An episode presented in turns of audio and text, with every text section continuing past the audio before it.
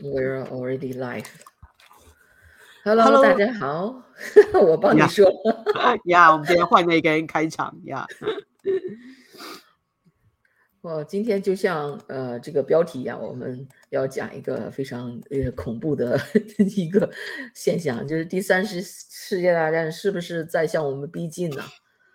因为现在这个甚嚣尘上，就是你可以看到媒体上，无论是社交媒体还是所谓的正规媒体，都在有这样的标题了。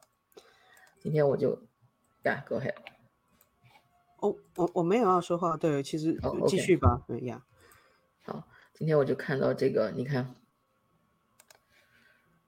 不只是一个，我只是选了这么一个报道，但是这个是呃《纽约邮报》的报道，但是我看到其他媒体有类似的标题，就说这个 Zelensky 就是乌克兰那个总统，他说如果中国支持，呃。呃，那个俄俄罗斯在这个俄乌战争上，那就会，you know，那就意味着第三次世世界大战要爆爆发了。说的好，这个好严重哈。的确，因为我们一直看到这个欧洲的战争没有停，然后越来越多的国家卷入了这个战局。就像我们昨天谈到的那些乌克兰的移民可能会不断的呃逃往其他国家。那其实每个。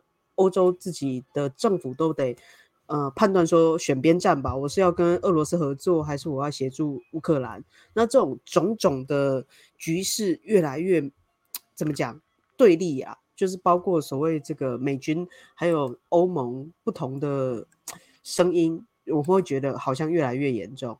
那现在中国又考虑要给那个俄罗斯提供各种军备或者是经济援助，就让人家觉得这种。世界大战要来临了，对我们慢慢会展开讲。但是你提到我们昨天讲的内容，我想澄清一下，因为昨天我们讲到拜登去，呃，在呃周一，也就是美国的总统日那一天，嗯，向乌克兰做了一个乌克兰的基辅做了一个 surprise trip，就是出出乎意外的，没有跟外界预先预报的这么一个访问。然后那个之后他又去了波兰，呃，华沙什么的。当时我说这个访问是多少是象征性的，有多少实实有多少是实际意义？呃，象征性，嗯，可能大很大，至少对。呃，但是实际意义现在跟着也来了，就是我看到这个这个消息，就是说美国已经准备要向乌克兰。在呃提供额外的 ten billion，就是亿十亿一百亿的经济援助，给大家看一下。对他不止人到了，钱也送到了。不是。嗯，这个是叶伦，就是原来的那个美联储的那个女女的长官，她现在。是不是还是哦？她是 U.S. Treasury Secretary，她是那个这个财政部长了，已经是。看看她怎么说。Provide around ten billion dollars in economic assistance is making Ukraine's resistance possible by supporting the home front, funding critical public services, and helping keep government running. In the coming months, we expect to provide around $10 billion in additional economic support for Ukraine. Putin himself thought he would achieve a victory at minimal cost, in the words of CIA Director Bill Burns. One year later, Putin's war has been a strategic failure for the Kremlin. Ukraine still stands, economic assistance is making Ukraine's resistance possible by supporting the home front, funding critical public services.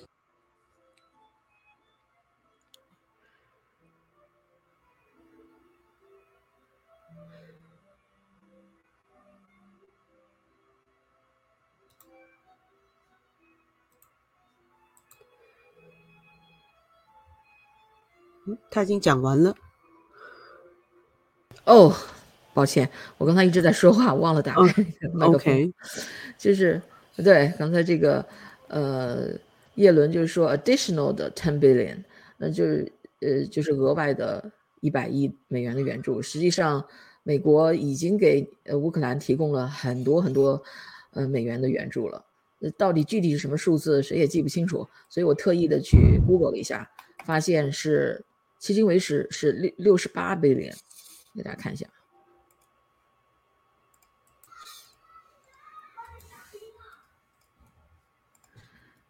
这有一个网站，它什么 Center for Strategic and International Studies，它记录了，呃，给给乌克兰的美元美金援助。你看，USA to Ukraine totals sixty eight billion，就是六百八十亿。嗯，and the White House，这个是，Oh my God，这已经是 November eighteen，去年的，有点过时了，不是最新的。and the White House has just asked Congress for another 37.7 billion。所以说，去年十二呃十一月的时候就已经是六百八十亿了，然后后来白宫又呃让那个国会再分配三三百七十七亿美元，嗯，反正就是三百七十七亿加六十八亿。等于说四百多亿的金元给了那个乌克兰了，对，然后现在还在继续给，所以说美国够大方的了，对乌克兰这这个绝不是呃仅仅仅是象征意义的，是是有实际的经济援助，而且这可能还不包括这种武器技术的支援，甚至是投投放的武器给对方，对，所以这个我想澄清一下。呃，另外，刚才我们看到那个镜头，我想讲一个小故事。嗯，刚才我们不是放了那个镜头，里面有呃，这个这个，看拜登和那个那个那个那个这个 Zelensky 在一起，嗯，散步的这个情景嘛。这就是拜登这次 trip 的时候去参访他的那个什么什么什么，呃，基辅的各个地方吧，然后。被 被人发现，他们嗯做了一个秀，这个这个我不知道怎么形容，就是他们拜登呃降落到基辅以后，然后那个就会呃 Zelensky 就迎接他嘛，然后那个那个画面是到处传播的，然后那个画面有一个话外音，就是忽然你可以听到呃那种警笛，不是警笛啊，就是防空。防空警报的那种声音，OK，就是你在电影里，或者是甚至在实际生活中，可能都听到过那种，就当有空袭，呃，演习啊，地震演习啊，火灾演习那种呜呜那个声音，对，那种空袭警报。呃，但是后来人们发现，包括 CNN 这样的主流电视台，嗯，都。都在说这个警报是毫无根据的，是个是个做假的，是个做戏的，因为当时没有任何的呃迹象说有空袭，所以他们可能就是为了制造一种哎我们身处战区的这么一种气氛，所以就 搞了这么一个这个小动作，结果连 CNN 都揭露他了，就 CNN 都看不过去了。要知道 CNN 是很挺民主党，很挺拜拜登的了。所以这个小插曲要跟大家提一下，我看看能不能找到这个视频吧。对啊，因为一般这种真的实地去战地参访的话，民众预期的都是 OK，我们看到是真实的战区生活。那如果你这个时候还造假，还试图拍成宣传片，我觉得那真的是没什么意思了。虽然媒体有很大部分是宣传作用，但是这个时候我觉得没有必要造假。对，除非说哦，我们真的是在玩警报。可是如果真的发生了危险，大家以为是在呃空预演啊演习怎么办？对，对啊，所以我就喜欢 像《红楼梦》里说的白谎。我觉得看到这种被揭露撒谎的情景最有趣了。你看，这是要发出声音，拜登来了，听到没有？就是这个声音呀，对。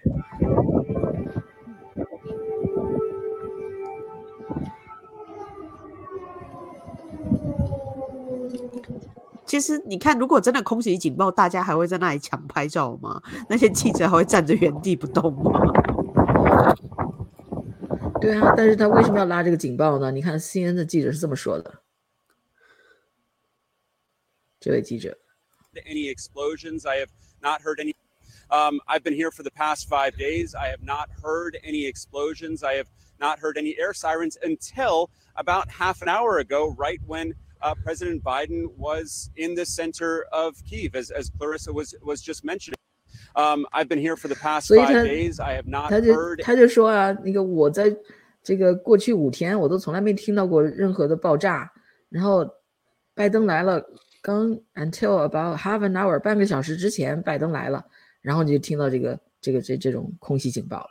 这这不是太太作秀了吗？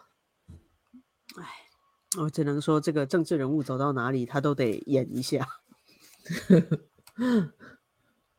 所以 很搞笑，这个是小插曲。我们继续讲，讲到哪了？OK，讲到对第三次世界大战。为什么这么说？呃，这篇这篇文章我们刚才提到是 New York Post，他是说这个呃，World War 第三次战 could break out if China actively supports Russia in its year-long battle to subdue Ukraine。这个 Zelensky 说。就是说，如果就是中共至今为止啊，还是比较谨慎的啊。他为了不不背那个骂名，他一直就是想怎么说呢？暗中支持俄罗斯呢？那表面上好像保持中立那样的。但是如果他要明着支持俄罗斯，那可能就是泽兰泽兰斯基就认为那可能就是世界爆大战要爆发的迹象。嗯，他这么说的：For us, it is important that China does not support. The Russian Federation in this war，你说这个，所以说对他来说，这个中国的这场战争中不支不支持俄罗斯是非常重要的。嗯，为什么非常重要的？因为我希望他站在我们这边，中国。不过目前我认为这是不可能的。对呀，中国怎么会站在你这边呢？真是。Anyway。然后今天就看到了另一个消息，呃，就是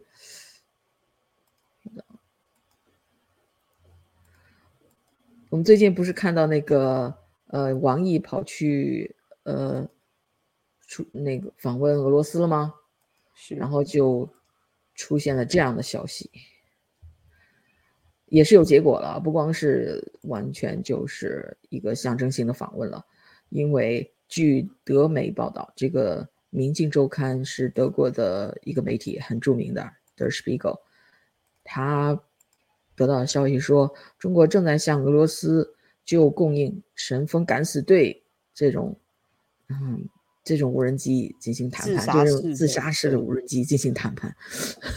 以前日本二战的时候是派这种神风特工队，就是年轻的飞官驾着飞机去炸人，有没有？那现在不用派人了，无人机直接下去了。那个三十五公斤左右的炸药，带着弹头，然后它可以准确的飞到任何他们觉得精密的地方，或者是重要的地方，直接炸掉你。对，对，那成本很低呀。对啊。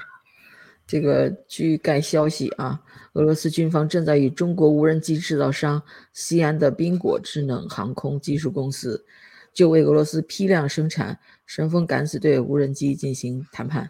这些爆料是有关中国可能对俄罗斯提供军事支持的争论变得更加紧迫。据报道，宾果已同意制造和测试一百架的 ZT-180 原型无人机，然后在2023年4月之前，他们。嗯，将他们交付给俄罗斯的国防部。专军事专家认为，ZT 幺八零能够携带三十五至五十公斤的弹头。消息人士认为，无人机的设计可能类似于伊朗的 Shahid 一三零神风敢死队无人机。俄罗斯，哎，这个神风敢死队 可可以说就是自杀无人机，可以翻译成。俄罗斯军队在对乌克兰的袭击中部署了数百架无人机，在那里，他们使用伊朗无人机瞄准，呃，住宅楼、发电厂和区域供暖设施，经常造成平民伤亡。哇，啊，然后这个宾果公司它宾果公司，它的英文名叫 Bingo 啊。尽管它温和的，对，尽管它是，呃，可能是表面上是一个民用公司，但是它实际上，you know，在中国没有什么民用。我在想，那个大疆公司是不是也提供类似的技术啊？只不过还没有报道出来。因为大疆它，呃，表面上都是民用的显示，但是它的市占率真的太高了，它可能没有办法。就是装载那么重的这个弹头什么的，但是我觉得大疆最厉害的是，它可能窃取了很多数据，因为每个人都在使用大疆啊，然后你要操纵它的东西，你就要下载它的 app，方便操作嘛。所以所有的数据，你使用的无人机的数据，其实大疆都拥有。我觉得这是比较可怕的地方。对对，只要你用大疆的呃设备，你在。亚马逊上 order 了一个，无论是大疆的运动摄像机啊，还是什么的，你就得装它那个嗯 app，嗯，那它就就能获取你的信息。然后这个呃，还荷兰还制造的，还制造为俄罗斯国防提供哦，因为是中国给，虽然是中国公司交付给俄罗斯的，但是它里面的部件有荷兰的芯片。Oh my god！就是说，这现在真是世界地球村的啊，分都分不开了。嗯，那是不是代表中国还没有办法制造这个芯片，还得靠荷兰来生产呢？可能如果有尖端的那种芯片，可能中国还是不行吧。对，这你看这个报道称，乌克兰军队。对缴获的火箭、直升机和无人机等俄罗斯进攻型武器或其残骸进行的分析表明，在接受检查的二十七件俄罗斯武器中，有十件显然安装了安装了来自荷兰的微芯片。数月以来，一些国家的安全官员一直在流传报道，称中国公司一直在向俄罗斯方面提供乌克兰战区的卫星图像。作为回应，美国政府近日将。中国卫星公司长沙天一航天科技研究院列入制裁名单。华盛顿称，该公司的图像已被瓦格纳集团，这个瓦格纳集团是以残暴而著称的俄罗斯私人雇佣兵部队获得，以实现在乌克兰的作战行动。哦，所以说中共把这个这些卫星图像提供了这个。俄罗斯雇佣兵部队瓦格纳集团，然后在这个实战中应用。我只能说，从这些呃已知报道看来，战争的味道越来越浓了。因为以前可能都觉得他就只是给给钱呐，或者是表表态，但是现在是很很实际的提供了军事援助了。对啊，而且现在大家也都知道，中国的民用无人机。嗯，都都可能用于战争侦察。柏林政府也有信息表明，看这个文章说，中国也在向俄罗斯客户提供商用无人机，这些无人机也可用于侦察目的，作为乌克兰战争的一部分。军事官员称，呃，军事官员将这些设备称为两用设备，因为他们在民用和军事应用中都有用处。呵呵。因为一般无人机，我们可能以前会觉得它是个娱乐价值比较高的，自己飞来好玩的。那其实在很多商业的土地测量啊，或者是像中国他们在做大部分基础建设的时候，要盖桥啊，要搞很多公路啊什么的，他们都是用无人机在做勘察地形。那他那个时候的确是很蓬勃发展。我采访过一个人，以前是专门在国内发展无人机的，然后他就是做商用无人机。但是后来他整个公司等于说被中国吃掉，他是自己有技术的，但是后来也变成国营单位的概念，所以他后来就选择来美国了。哦，嗯。然后《明镜周刊》获得的信息显示，这些无人机由中国控制的进口公司经由阿联阿联酋交付给俄罗斯军队，所以都得有第三方。你觉得是他不？嗯。不想要让我说中国交给第三方的原因是不想有一个直接的关系，还是说他需要一些合作伙伴？嗯，他可能如果明目张胆这么做，美国就要把他上黑名单了吧？所以他就通过第三国来交付这些呃产品。然后熟悉这些交易分析的人士表示，有证据表明俄罗斯军队实际上已经部署了此类无人机在乌克兰前线进行侦察。这可能是德国总理舒尔茨和外交部长贝尔伯克在慕尼黑安全会议上与中国外外长王毅的谈话中谈到北京可能向莫斯科提供军事支援的原因之一。哦，所以说德国总理和外交部长都已经向王毅。提到了这些事情，就是说你们你们中国怎么干这种事？然后那个根据消息人士告诉《明镜周刊》，王毅在面对这个德国总理和外交部长的这种质询的时候反应冷淡，他只是说中国正在遵守规则，就是中国没有犯规。中中中共的官员一向是矢口否认，不管有没有证据，反正是矢口否认。然后中国外交部也否认向俄罗斯运运送武器，嗯。但没有说明具体指控，那就肯定有指控，所以他才否认嘛。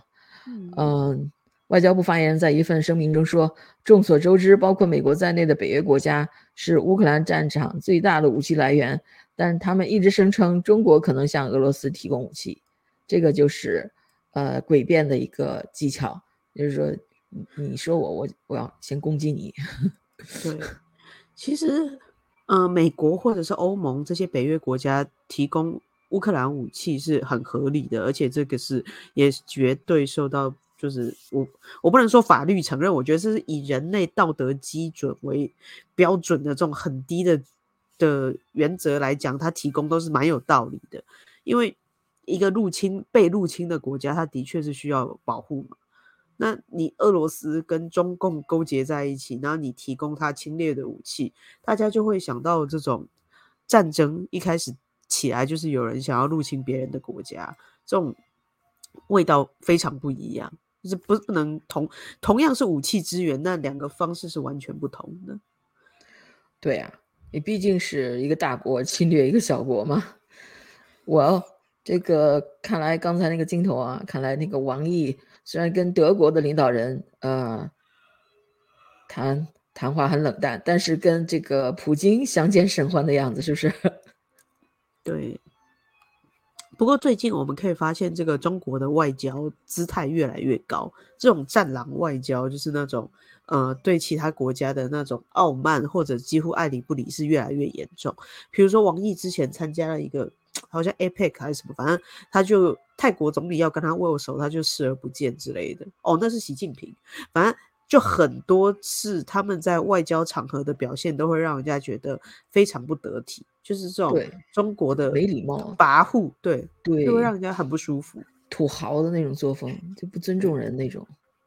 嗯，除了这个俄乌战争这这这方面的动向，这个还有一个就是美国这边也没闲着，他那个在你们台湾扩大了驻台部队，虽然只扩大了二百名，顶多二百名士兵，但是。也是为了应对中共威胁而增援的，然后他们这些士兵呢，主要是为了培训台湾的军事力量。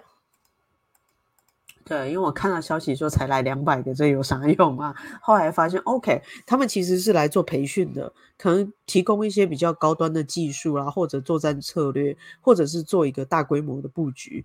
所以我觉得美军也没闲着啦。就是虽然很多人都说，呃。军事专家分析，美军可能会撤出台湾第一岛链，就台湾是这个台海之间的第一岛链嘛，他可能会把这个布局布到第二岛链，就是布到那个日本所属的那那个什么地方啊，反正就是会再往后退一点。那我觉得不至于吧，因为台湾的战略地位或者是贸易港口的地位都很重要，不太可能开一个这么大的口子去给中国使用。我认为他不会轻易的放弃台湾，对，是，但是同时他又得非常谨慎，所以他不能一下增兵好几千，他有可能会激怒北京，那可能，you know，一不小心触发了引发了战争，所以他也得特别的谨慎。不过我自己对美军的概念呢，我不知道你有没有听过有一句话叫“我哪来那么多美国时间”？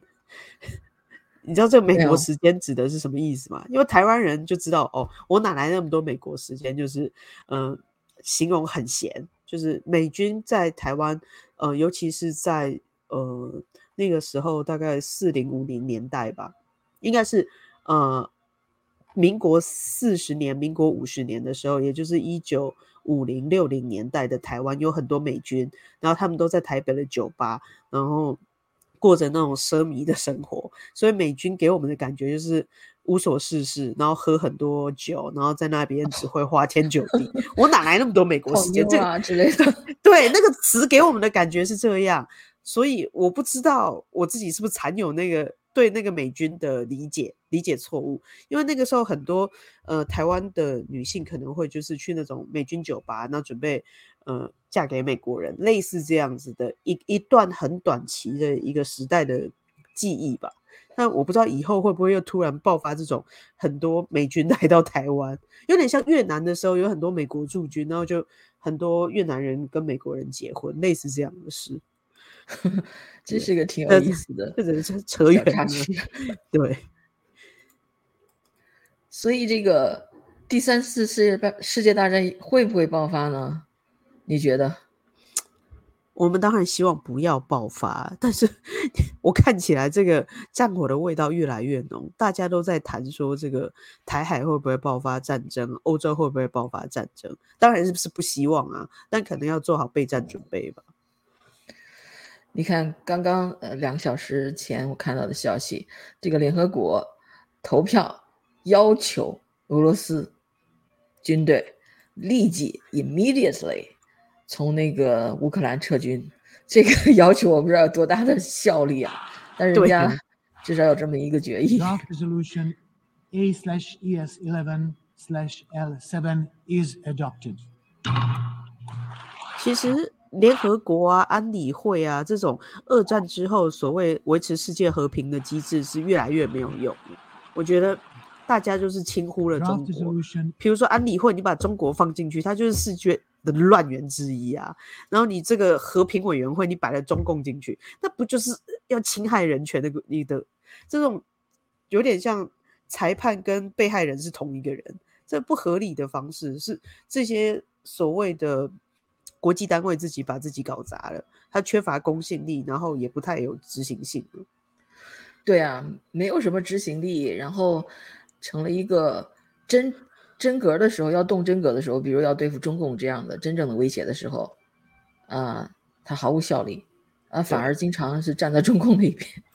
但是对对付俄乌战争这种没必要的战争，他反而特别决绝啊，整天在那儿支持，就是反正，嗯，就是。但是我我就觉得是不是一种内耗啊？他就是不断的把所有人的精力啊，还有所有人的资源，都一直放在欧洲的战争。那其实这个东西拖越久，就损耗越大。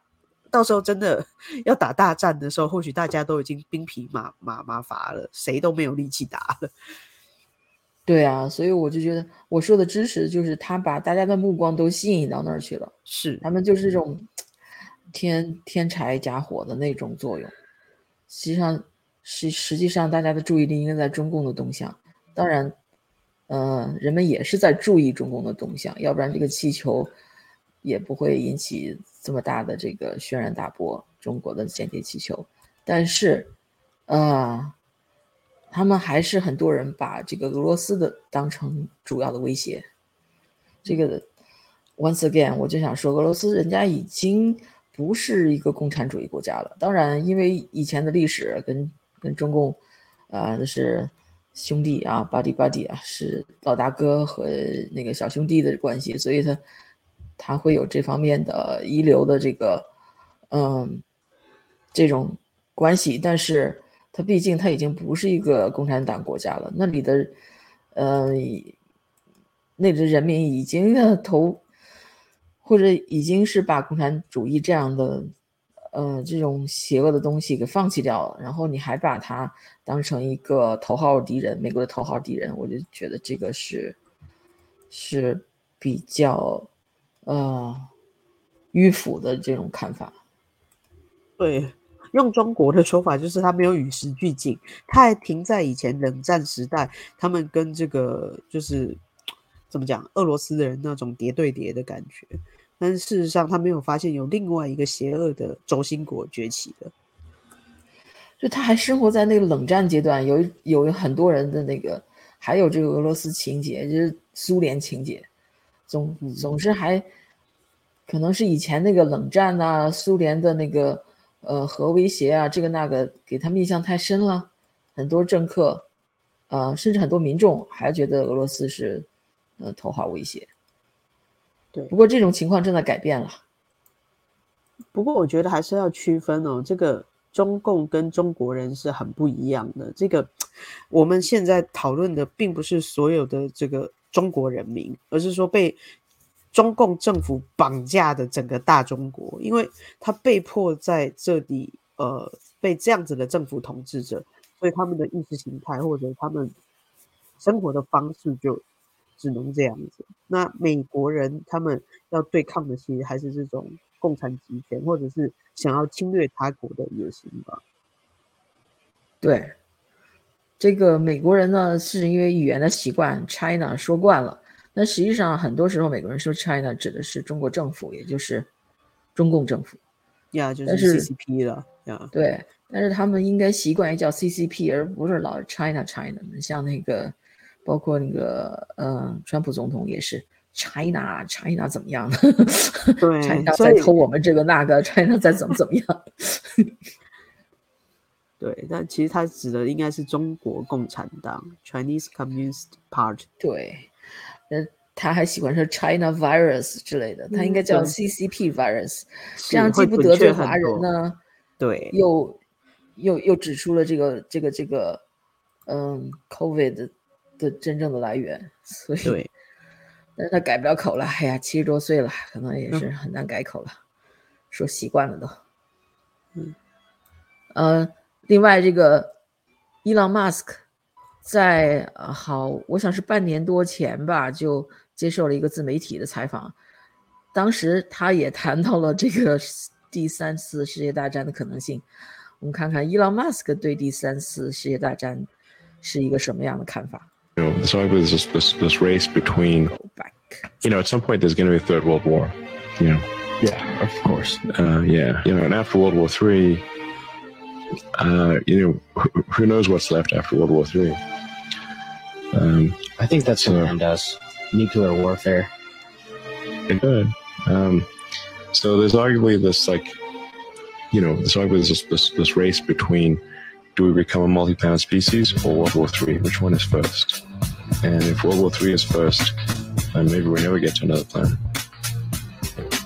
Shit. 所以这个就是伊朗马斯的看法，他觉得，嗯、到了某一时间点的时候，就可能要爆发世界大战，第三次世界大战。那么现在就是等于是一种竞赛，就是说我们是先变成 multi planet，就是先是 可以到外星去 travel 这样的一个呃人类能够实现这样的嗯这样的一个物种，还是先爆发第三次世界大战？因为一旦爆发了第三次世界大战，人类就别想再去征服火星了。所以他是很忧心忡忡的。其实 他为了他的火星之旅感到忧心。怎么说呢？我觉得现在我在慢慢的，呃，了解伊朗马斯的，嗯，psyche，就是他的心理，就是他为什么能够变成现在现在这个样子，就是说他的这个政治态度啊，嗯，现在他人们觉得他好像越，特别是左派的人觉得他越来越的 far right，实际上他不是，他他一直在说我是一个中间派，就他并不参与这种党派的。这个纷争，我觉得这他这说的的确是实话，因为他很多方面的思思维都是跟传统的民主党是一样的，而且他很多年来都是投投票民主党的，只不过是在去年的时候，他才在推特上宣布，啊，我现在要投票共和党了。所以你把他贴上一个呃 far right 这样 label 是 绝对是没有没有什么道理的。但是他为什么能够？跳出党派纷争的，因为他是从一个呃人类的那个全局的那样的观点来看这个世界，因为他的心是想去到火星的，所以他是想带着人类去去呃到外星居住的那种，所以他要呃，所以他就要从这个出发点来看这个世事的变化，所以他不会去卷入任何一派的那种呃，就是。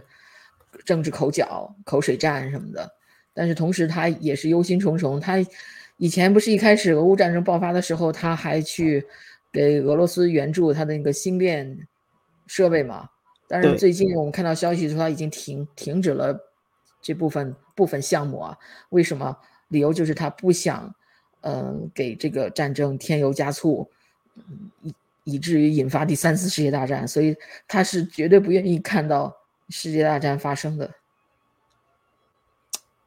我觉得不会有人喜欢战争啊。就是就算是你说那些武器啊，贩卖的呃，研发武器军工业，他们估计有利可图，但真的打起仗来，那能保护自己的资产不被冻结，或者自己的呃财产不受损失吗？非常难。就覆巢之下无完卵，就所有人都会被卷卷进去的。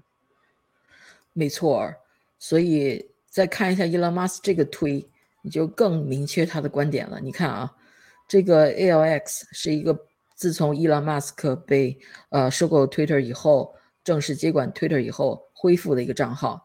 这个账号以前是被 Twitter 给封掉的，然后这个账号就呃发了这么一个帖子，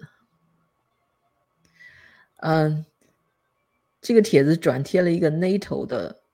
帖子那一头就是北约了，但这是不是真的北约呢？应该是北约哦，应该是正式的北约的账号，因为有一个 blue check 吧，看上去就是北约的那个官方的账号嘛，而且有一嗯一百七十万的 followers，应该应该应该是真的吧。然后这个北约这个帖子说些什么呢？他说乌克兰 is hosting one of the great epics of this century，乌克兰正在怎么怎么样？哎呀，怎么翻译啊？乌克兰正在举办本世纪最伟大的史诗之一，举办 这词儿有点怪怪的，外地外机器翻译。然后又说，嗯，我们是哈利波特和威廉华莱士，嗯，纳维人和汉汉 Solo，汉 Solo 是星星球大战的那个那个那个角色嘛？嗯，We are escaping from Shawshank。我们正在从肖申克这个逃离，是《Shawshank Redemption》也是中国人特别熟悉的一个电影嘛？是，嗯，and blowing up the Death Star，并且炸毁死星 Death Star，应该 Death Star 应该是星星际大战的那个那个典故吧？We are fighting with the Harkonnens，我们正在与 Harkonnens 战斗，我不知道这是什么典故了，估计也是从。呃，什么科幻小说或者是科幻电影里面，and challenging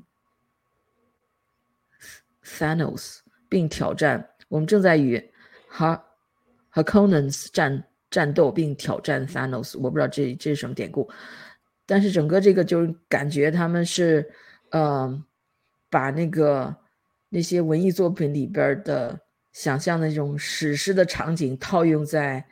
乌克兰战争的这方面，而且把乌克兰设立为呃一个正义的一方，对吧？没有错，他就是形塑这种怎么讲？乌克兰他们就是要维护所有人的和平安全的感觉。对，好像乌克兰在为全世界而奋战一样。呀，对，乌克兰牺牲了自己，为全世界人而战。然后是这么附了这么一张图片，一张非常惨的被爆炸以后的那个残骸。然后你看伊朗马斯下面的评论是什么？While there is a relative good and bad, there are no pure angles in war. Be aware, beware those who say they are. 意思什么呢？我看他的机器翻译会说什么？虽然有相对的好与坏，但战争中没有纯粹的天使。哦，angels 不是 angles，sorry。当今那些自称是的人，就是 虽然这个乌克兰战争呢，呃，的确是乌克兰比较占理，因为是俄罗斯入侵的嘛。但是战争它的没有纯粹的天使，战争中不可能有一方是那种纯粹正义的一方，而那些自称自己是纯粹正义的人，是天使般的人，一定是有些问题的，所以你要当心这种人。实际上，他就是对这个北约提醒人们注意北约的动机。这个北约组织并不是那么不是一个天使组织。是啊，你看这个怎么讲？里面的成员国里面也有一些人是支持俄罗斯的。譬如说，这次在联合国里面虽然是压倒性通过，但是包括中国、印度这些人都是弃权，还是有三个、三十二个国家弃权。对，我觉得他主要的意思就是说，北约北约要跟那个俄罗斯呃打仗。其实也是有他的动机，他的确是在搜刮，呃，俄罗斯周边的小国，想把他们纳入北约，呃，跟跟俄罗斯抗衡，他有他的利益在在那里，所以呃，这个战争才会爆发，就并不是说完全是俄罗斯入侵这个乌克兰，是乌克兰完全无辜，然后俄罗斯就是就是突然就要吞并呃乌克兰，其中。那个原因还是有北约的挑衅在里面，所以说北约并不是一个就是纯粹的天使，对，没那么干净啊。Yeah，所以这就是伊朗马斯克对这个战争的现在的考虑。一开始他也蛮配，也蛮呃支持乌克兰呐，呃，也就是给乌克兰提供无偿的援助。但是现在他越来越趋向中立了。提到这个伊朗马斯克，今天又有一个新消息，他原来不是逃离加州了吗？搬到那个德德州去了吗？是，结果他又搬回来了。啊，对，因为他最近好像跟纽森有了一个合作，可以用合作来形容他们两个的会面吗？可以啊。嗯，你看这个。他在加州北加州那边又建了一个新的呃工程总部，就是特斯拉的总部。实际上，所以说他就是把德州的总部又搬搬回到加州来了。然后他还用了接管了惠普，嗯，之前的那个办公大楼。他在周三的时候和纽森一起宣布了这个消息，两两个人又握手言和了。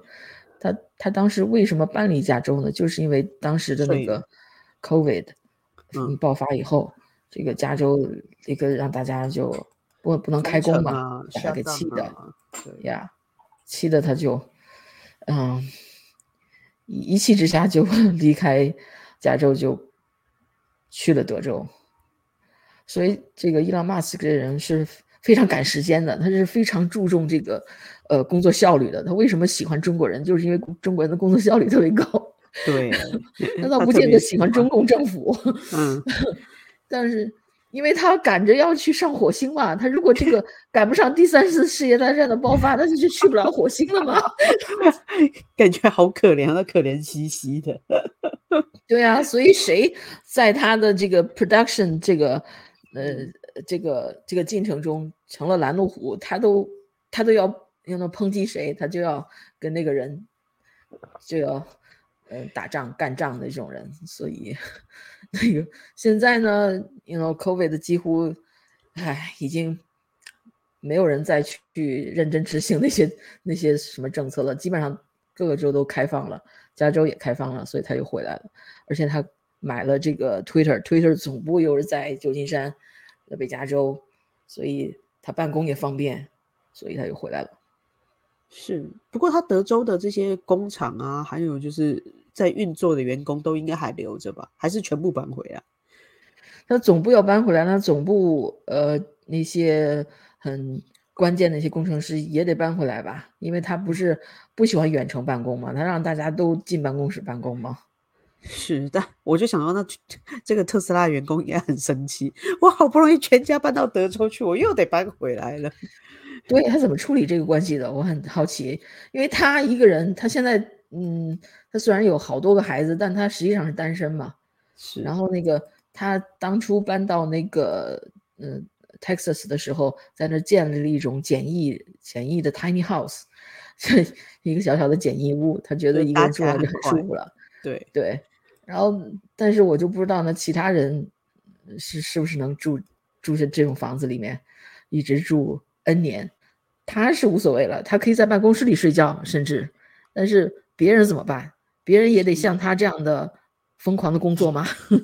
尤其是他不太需要接送小孩，他不用照顾家庭。那那些人惜家带眷的，要考虑小孩的学区，他要考虑到太太能不能跟着一起搬过去，那怎么办？对啊，是问题就在这里。所以这次再折腾以后，他的员工，嗯，我我不知道能够有多少人能陪着他一块折腾啊。是，毕竟拖家带口的就搬来搬去就不容易了。不过那不是我们要操的心了，那是他要操的心呀。而且他的工厂就是他的 mega factory 啊，就是超级工厂，在全世界到处都有，在德州有，在内华达州，在柏林、布法罗，在上海，在上海不止一个呢，好像还是只有一个，I don't know。反正就是，嗯，特斯拉，呃，在全球已经，哎，都布下了这个都布局了。然后我看到这么一个帖子，就是说，嗯，有人开特斯拉在零下二十五摄氏度这个温度去拉萨，呃，自驾游吧，然后中途空调坏了，然后你你看看中国的特斯拉的客服给的解决方案怎么样？是好的还是不好的？这是一个正面的教训还是负面的教训？听听他怎么说吧。开特斯拉自驾游在拉萨负二十五度，空调却坏了，最近的维修点有两千多公里，这该怎么办呢？特斯拉售后给出的方案是，他给你订包括车上同行人所有人的机票，到达下一个目的地。当事人的目的地是乌鲁木齐。这边的话没有办法去到机票的方式，我们会提供一次单程的机票，由拉萨到乌鲁木齐继续后续的行程。然后机票里面的话呢，会会包含您这次行程上随行跟您随行的人员。您看这样的方案，您可以接受吗？然后把车修好，给你拖到乌鲁木齐。这个售后方案不说好不好，就说其他品牌遇到这种事会怎么办？开开特斯拉自驾游在拉萨，二十五。特斯拉宣传的这么一个对啊，这 是一个很正面的宣传广告了。对对，如果真是这样，也也不错啊。这客服对服务很周到啊。如果特斯拉是这样的一个公司，呃，这么大方的一个公司，那那是很得人心的了。但是，呃，也难免，唉，会有人抱怨吧？因为不可能你能够迎合所有的不可。像前几年那个上上海有个女的，是不是是呃，上升特斯拉就是是哪方面有问题啊？还变成了一个。那种呃维权运动似的，给特斯拉的这个名誉好像呃造成了不小的冲击。后来这个后来反正马斯克还是把它摆平了吧，跟中国政府一块儿把它给摆平了，怎么样？我不知道那个那个事件是纯粹是民间生出来的，还是有 you know 有什么势力在背后搞他一把。But anyway，那那个事情已经是。呃，历史了。对，而且你这样一讲，我想不起来到底是在抗议什么，代表这个事件很快就淡出大家或者是新闻讨论的那个焦点。呃，但是当时很热，现在新闻就是能热一个星期就不错了，新闻周期非常快的，大家的记忆注意力都变得很短。OK，再再给大家看一个恐怖的，刚才看的是。一个温馨的，现在我们看一恐怖的。我们都知道，嗯，怎么搞？我们都知道，我们这个宇宙啊，呃，大部分都有看不见的暗物质构成的。那么在互联网的世界也是这样的，暗网的数量是明网数量的四百到五百倍。你仔细琢磨琢磨，是不是很像这整个人类的一个隐喻啊？我们回到那个靓女那儿，她是不幸中的万幸的，无意间识破了这个坏人的阴谋，所以能够及时抽身逃离。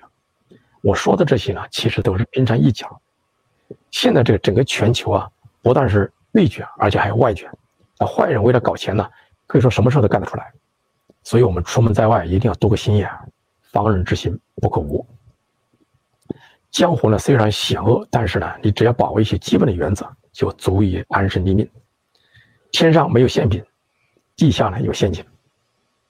这个世上没有那么多高富帅，也没有那么多投入少、零风险、见效快的暴。OK，他说的这个暗网是什么？就是人肉市场、器官市场。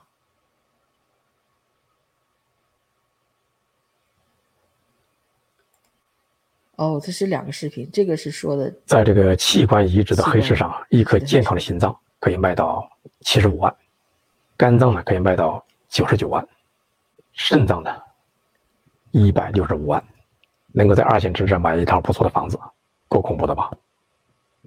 现在全球呢每年有两百多万患者在等待这个器官移植，那么这么大的一个市场，这么吓人的一个利润呢，足以刺激那些。丧心病狂的坏人呢，到处去寻找原材料。不要以为这种事儿离你很远啊！你像什么当街抢人的这种新闻呢，是时有耳闻。还有就是坏人假扮成富二代，在什么酒吧、夜店这种不三不四的地方去寻找这个合适的猎物，把他灌醉。